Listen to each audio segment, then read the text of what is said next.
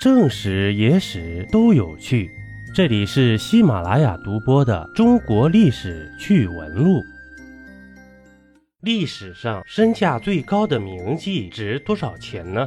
青楼名妓又是怎么收费的呢？咱们今天说的这个女子啊，堪称是历史上身价最高的青楼名妓了。你只消看她一眼，就需要支付一百两银子。折合现在人民币呀，大约四万元左右。感谢榜一大哥送的十几个嘉年华呀。那么这么恐怖的价格，还会有人去拜访吗？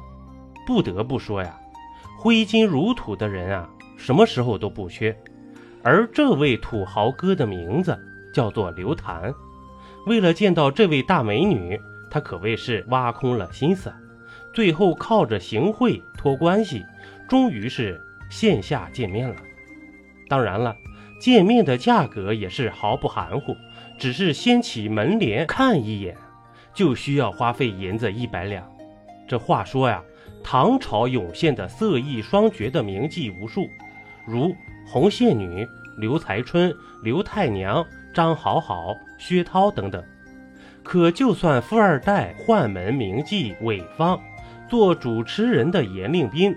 郑举举，甚至连李隆基都仰慕的江西名妓永新，那也没这么大的谱吧？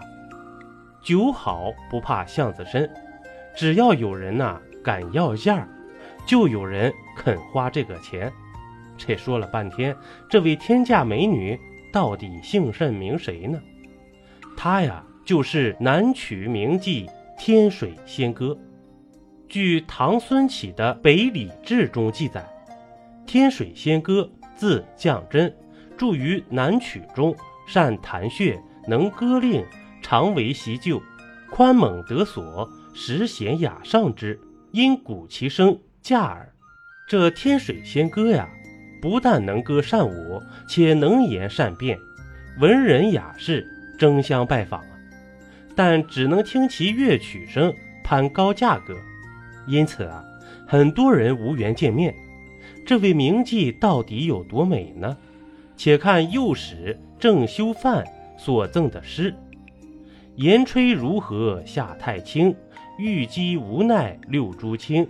虽知不是流霞浊，愿听雷和色一声。”当然了，像天水仙歌这样的天价名妓啊，毕竟是凤毛麟角。如此高的价格，也不是谁都有资格开出来的。当时妓女的正常收费标准，在《北礼志》里面有所记载。平康里第三家的妓院，妓女陪客人以蜡烛计时收费，或弹唱，或歌舞，或玩酒令。一根蜡烛点完，收费三百文。这三百文呐，也就是三两银子，折合现在人民币。一千多块，正常来说，妓女的身价是存在年代和地区差异的。